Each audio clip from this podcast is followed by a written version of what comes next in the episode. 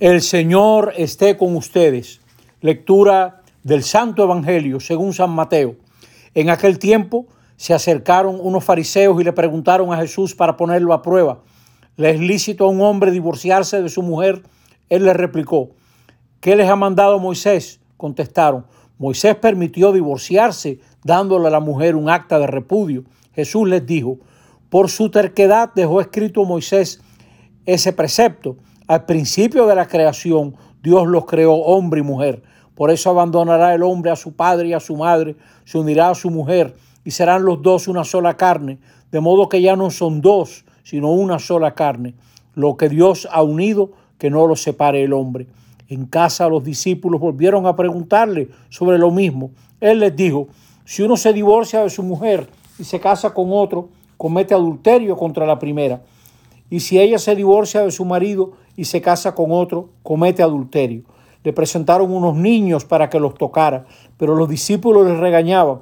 Al verlo Jesús se molestó y les dijo, dejen que los niños se acerquen a mí, no se lo impidan, de los que son como ellos es el reino de Dios. Les aseguro que el que no acepte el reino de Dios como un niño, no entrará en él. Y los abrazaba y los bendecía y poniéndole las manos.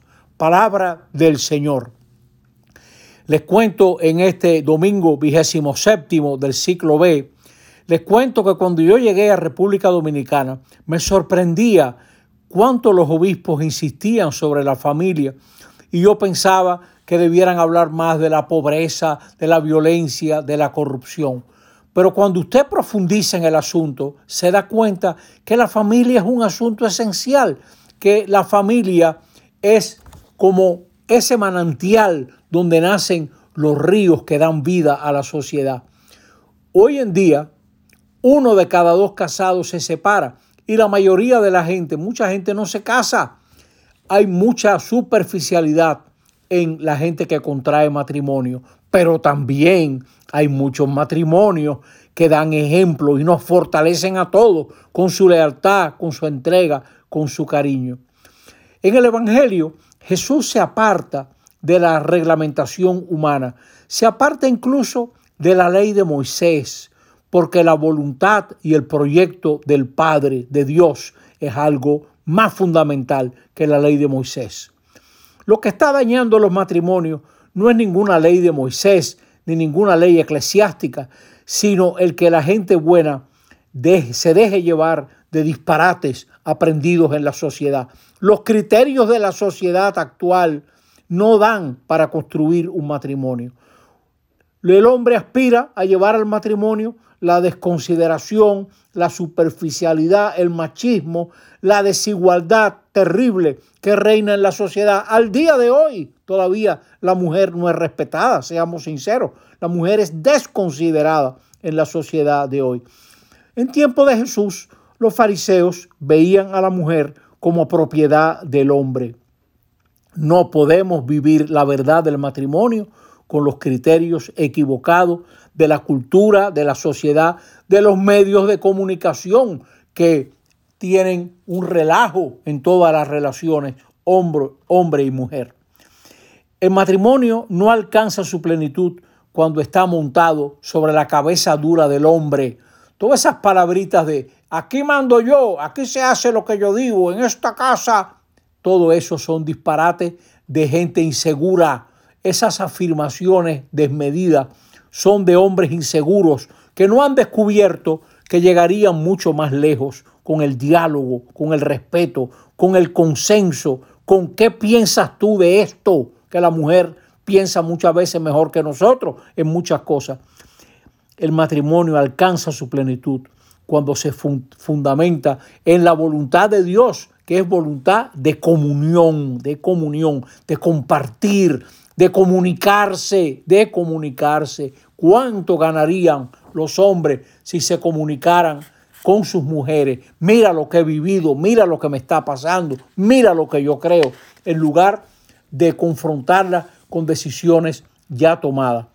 Jesús en este Evangelio va a los orígenes y recuerda que no está bien que el hombre esté solo, el hombre latinoamericano es un hombre de mucha soledad. No es casualidad que obras maestras de la literatura latinoamericana tengan la palabrita soledad en el título.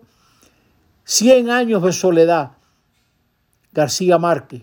El laberinto de la soledad, Octavio Paz, ahí lo tienen. O sea que esa palabrita soledad expresa lo que el hombre latinoamericano ha construido. ¿Qué mujer va a querer tratar seriamente a un hombre que no la respeta? Fíjate cómo la primera lectura, que ojalá la lean, presenta a la mujer. Esa página del Génesis es, es sublime. Cómo es Dios que construye a la mujer. No hay nada que rompa la soledad del hombre, solo la mujer crea comunión, crea verdadera interacción. Las cosas, los animales, las pertenencias no crean comunión ni responden a la soledad del hombre. El hombre nombra y, y al nombrar controla, pero a la mujer no la puede nombrar sin nombrarse. Es decir, no hay relación verdadera con una mujer, mientras tanto que el hombre que la pretende no se involucre. Fíjate cómo dice varona, hay un varón en la varona. Es decir, tú eres tan humana como yo y te comparto la profundidad de mi identidad. Y entonces ahí puede nacer, cuando hay una comunión de identidades, una comunión de originalidades, puede ser entonces que se rompa la soledad y nazca algo nuevo, algo hermoso, que es mucho más que el hombre, es mucho más que la mujer y es mucho más que la suma de los dos, porque ahí hay algo nuevo y muchas veces la novedad se expresa en los hijos.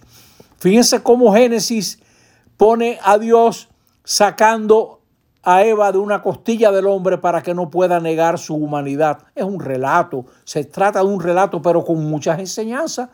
La materia prima de Eva es tan humana como el hombre y viene de donde está el corazón del hombre, de donde está la interioridad del hombre, moldeada por Dios, presentada por Dios y luego el hombre no la puede nombrar sin nombrarse. Esta es, la llama varona. Pues todo esto que estamos aprendiendo hoy es como un desafío para los matrimonios.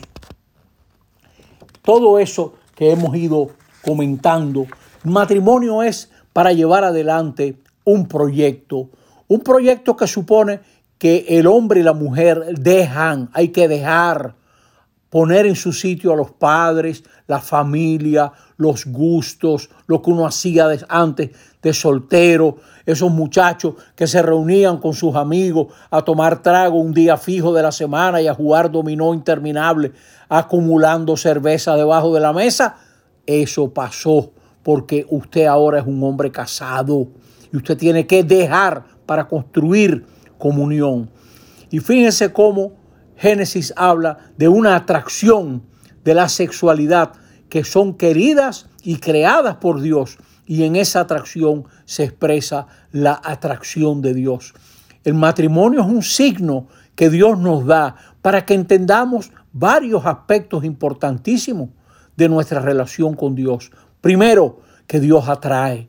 Dios atrae como atrae una mujer a un hombre, como un hombre atrae a una mujer.